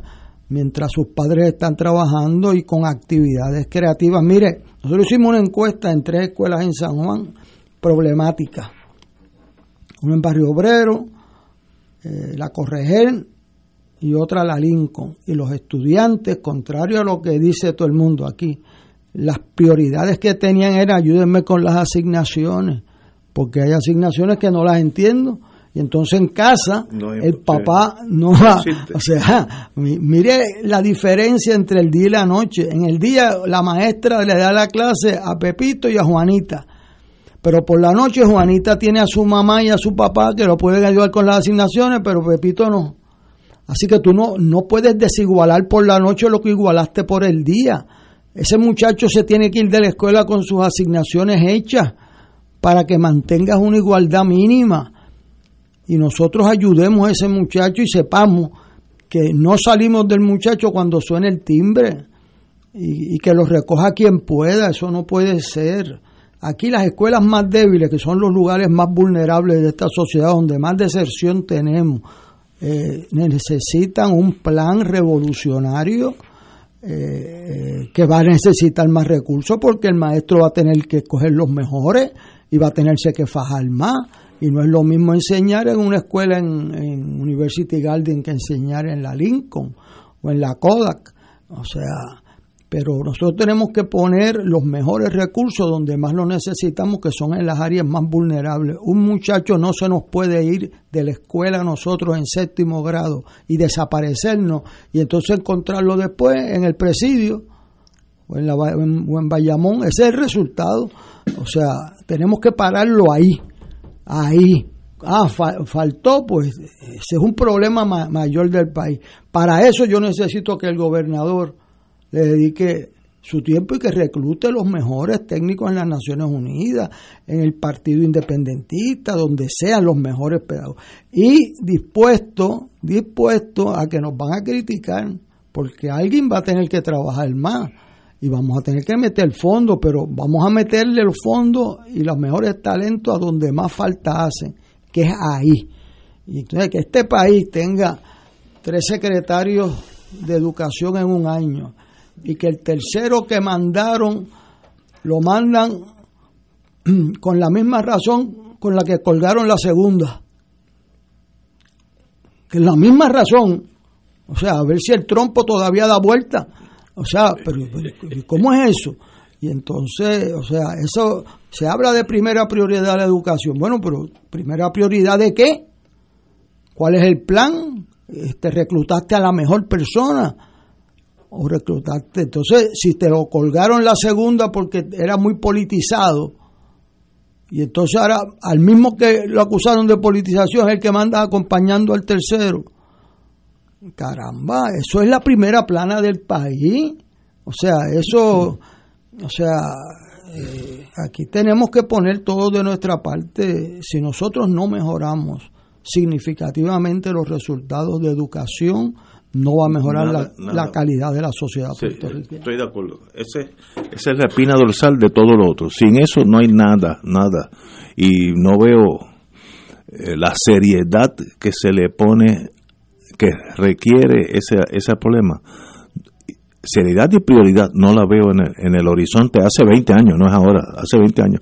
nombraron un secretario más, está ahí, da vuelta no, no hace, no, no jamaquea el palo, ese palo hay que tumbarlo casi para empezar de nuevo. Eh, yo me acuerdo hace como 7, 8 años, en New Hampshire cayó en dos días cuatro pies de nieve, dos días cuatro pies de nieve. Y mi hija, que es inteligente, dijo, este es el momento de yo ir a, viejo mío. Y, amaneció aquí con sus dos hijos.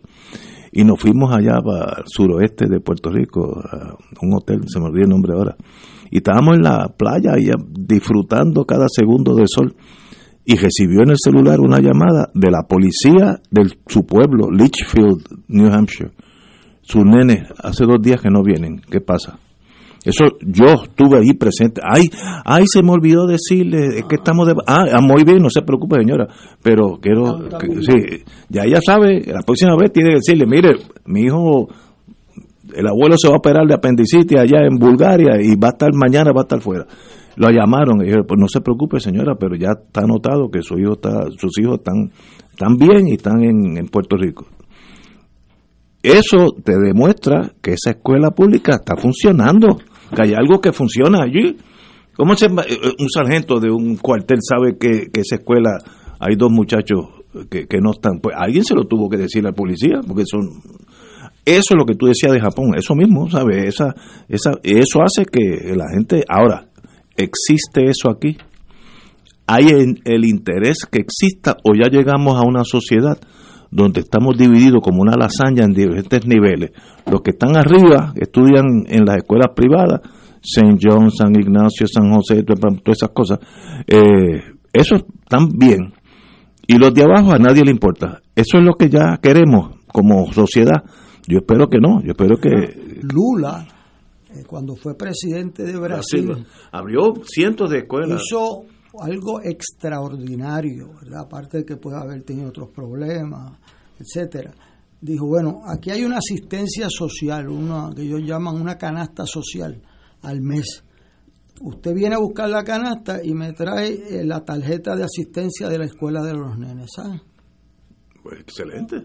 O sea, usted, la canasta usted tiene derecho, pero me trae la asistencia, o sea, la, hoja de asistencia de que los nenes están yendo a la escuela, ¿sabe? E, eso pasó en Puerto Rico con los zapatos de los niños pobres, con las vacunaciones. O sea, hay maneras de hacerlo, va a requerir mucho carácter. O sea, yo no prioridad, Y prioridad. Este, sí, o sea, y un gobernador que diga, el secretario de Educación por cuatro años, hay que ayudarlo en lo que uno lo pueda, va a hacer cosas antipáticas, va a votar gente que no, yo no los hubiese votado, sabe Dios. pero él es el secretario de Educación. Y aquí se va, un estudiante falta, lo van a buscar a la casa, ¿sabe? Y aquí, si usted quiere tener la ayuda del gobierno, esos muchachos usted los tiene que llevar a la escuela, la, la fórmula de Lula. Y eso mejoró la asistencia bárbaramente. O sea, aquí no pueden haber conductas sin consecuencias. Tenemos que ir a una pausa, amigos, siete menos cuarto y regresamos con Fuego Cruzado. Fuego Cruzado está contigo en todo Puerto Rico. Porque en Radio Paz 810 AM siempre estamos contigo y los tuyos, te invitamos a que te unas a la jornada de acompañamiento y oración el miércoles 24 de noviembre en acción de gracias por las bendiciones recibidas durante el año. Nuestros voluntarios, misioneros y misioneras orarán por 13 horas de manera ininterrumpidas, dando gracias por las bendiciones recibidas por nuestra radioaudiencia. Las intenciones serán expuestas en la capilla de nuestra estación. Finalizaremos a las 7 y 30 de la noche con la celebración eucarística, auspiciados por los misioneros de Radio Paz 810 AM. Fuego Cruzado, el programa de más credibilidad en la radio puertorriqueña, es ahora la tribuna abierta de análisis noticioso, con diversas perspectivas que exploran el trasfondo de lo que acontece a diario y cómo nos afecta. Escucha Ignacio Rivera y sus panelistas invitados de lunes a viernes en Fuego Cruzado en transmisión diferida a las 10 de la noche por Oro 92.5 FM. La comunidad Puerto Nuevo les invita a que juntos entremos en el tiempo de Adviento, fortalecidos en la fe y la esperanza y la caridad. Retiro sábado 27 de noviembre de 9 de la mañana a 12 del mediodía. Conferenciantes Monseñor Francisco Medina, Padre Marco Rivera y Padre José Antonio Chelo. Para reservación e información 787-767-6235, 787-792-2640 y 787-781-0303. Saludos familia de Radio Paz, mi nombre es Jafet Marrero. Y yo soy Eric Rosario. Ahora puedes escucharnos todos los sábados a la 1 pm en Podcalizando. La conversación que no tuviste después de misa. Un programa para toda la familia. Búscanos en las redes sociales como Influenzando. Y recuerda, Hagamos viral a Jesús. Y ahora continúa Fuego Cruzado.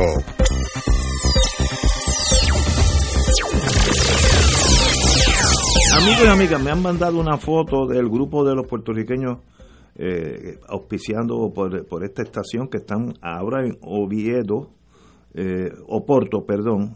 Eh, hay más de 60 personas ahí, todo el mundo con su buen vino al frente. Tienen eh, un vino que se llama 1066 bodegas Alcardet, otro Monterroble, otro Solar Viejo. Oye, esta gente sabe cómo hacerme do, doler a mí. Eh, yo estaba supuesto a estar en ese ese grupo de, de buenos amigos y amigas. Sí, pero tú- no, me bajaron por cuestiones de una cadera que tengo que me está necesita eh, mantenimiento como los carros y, y no no puedo estar mucho parado, pero pero verdad que me gustaría en ay entonces me mandaron una notita que el primer brindis fue a nombre mío para que me, se me arregle la cadera Para que te duela. Sí, en vez de ser para que se me arregle para que me duela. Pero qué bueno eh, y de verdad que los puertorriqueños cuando salimos de aquí nos unimos como grupos es un grupo homogéneo que qué bonito. Y esos vinos pues cuando vengan uno que otro hablaremos de cómo se consiguen esos vinitos tintos por acá bueno continuamos. El destino de la deuda. Nos estamos acercando esperemos a que demos el primer paso para ver si salimos de, esta quiebra. Eh, aquí dice el destino de la deuda quedó en manos de la señora juez Laura Taylor Swain quien ahora evaluará la evidencia a favor de confirmar el documento o no confirmar con- recompilada y presentada por su mayoría por la Junta de Control Fiscal, que son nuestros abogados, y, los que se oponían a, esta, a esta- este arreglo. Eh, ayer se admitieron solicitudes de reconstrucción voluntaria al amparo del título 6, etcétera, etcétera, de promesa, etcétera, etcétera, y la señora dijo, ya tengo toda la evidencia, muchas gracias por haber dado su parecer, fue muy fina ella. Ahora me toca a mí decidir qué pasa si se confirma ese plan, compañero Rachel. Bueno, yo apostaría que se va a confirmar, pero parecería que sí. Antes de llegar ahí, la juez tiene que resolver una serie de planteamientos legales que tiene pendiente. Tiene una comparecencia del gobierno de los Estados Unidos también pendiente. Eh, y por delante tiene que hacer un, un proceso de aquilatar eh, qué es lo que más le conviene al proceso que ella está dirigiendo, que es para lograr que se paguen las deudas del pueblo de Puerto Rico. O sea, no es para que crezca la economía del país. O sea, eso hay que tenerlo bien claro.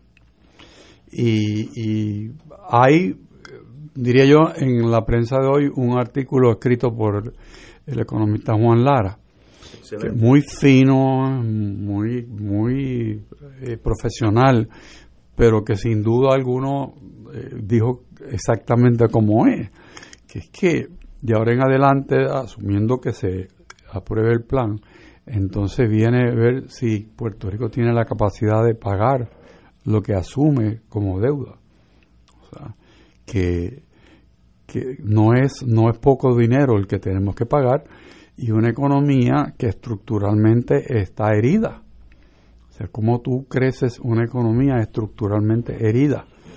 Y eso no es fácil. La economía de Puerto Rico tiene dos ciclos. Busca inversión exterior, viene a Puerto Rico, esa inversión se hace, pero el producto de la inversión se va tan rápido como que se produce. Y entonces ese déficit en la economía, que es para lo cual tú trajiste esa inversión foránea, pues se cubre rogándole a Dios con transferencias federales que vengan a este país y mueva la economía. Pero es una economía de consumo. La economía de consumo es el modelo, vamos a llamarle, de la metrópoli que administra Puerto Rico, o sea, los Estados Unidos es la manera de, tener a Puerto Rico de una manera atada, es el consumo. En Puerto Rico no hay ahorro, aquí hay consumo. Y una economía sin ahorro no tiene posibilidad de crecimiento.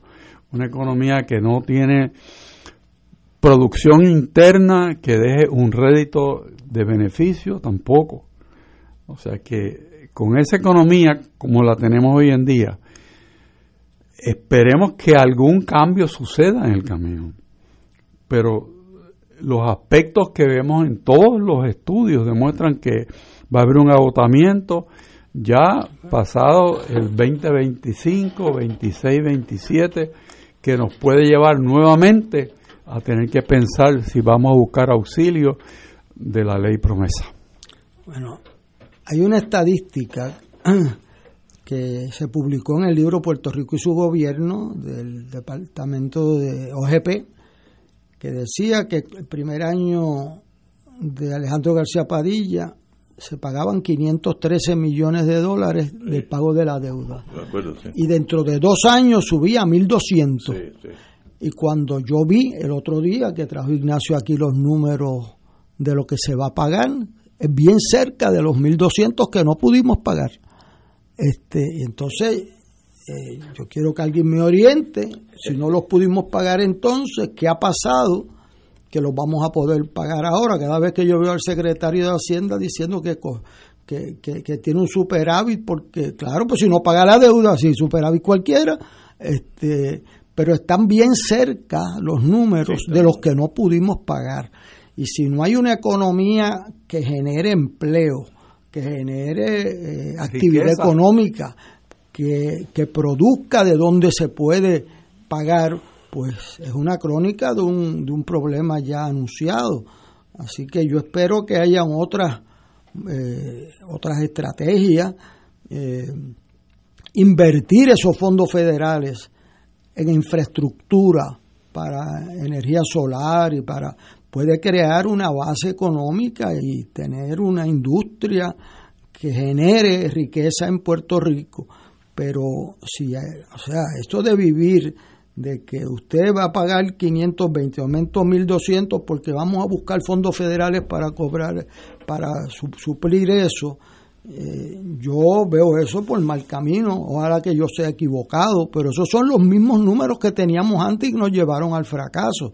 Así que es mejor que tengamos una estrategia de crecimiento económico que genere ingresos y ahorros en Puerto Rico. Yo creo que el análisis de ustedes no hay que añadirle ni una coma, porque es que es así, si no hay crecimiento, estamos viviendo año a año por las transferencias norteamericanas y eso no soluciona el problema, lo pospone. Es un suero que le da a un paciente que está en camilla, pero no lo hace caminar, se queda en la, en la, camilla con el suero. Así que hay que fortalecer la economía. ¿Cómo se hace eso? Pues de verdad yo no tengo el conocimiento.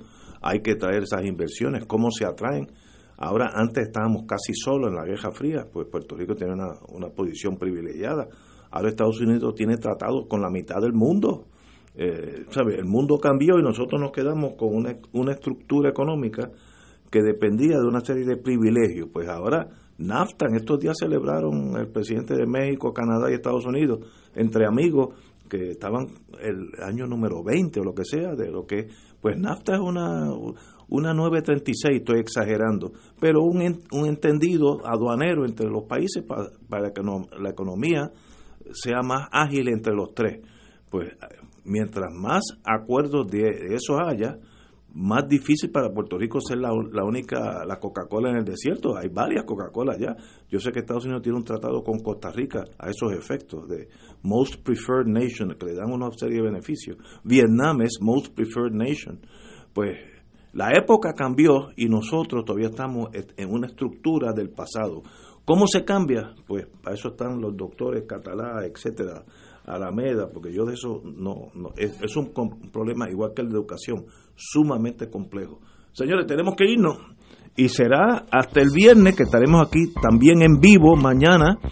Yo voy a estar en Plymouth Rock allá con los peregrinos celebrando el pavo en inglés. No, en realidad estaremos aquí todos en vivo el viernes a las 17 horas.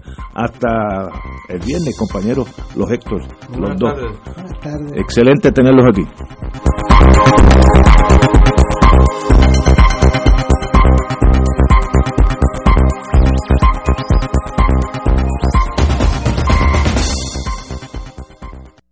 Esta emisora y sus anunciantes no se solidarizan necesariamente con las expresiones vertidas en el programa que acaban de escuchar.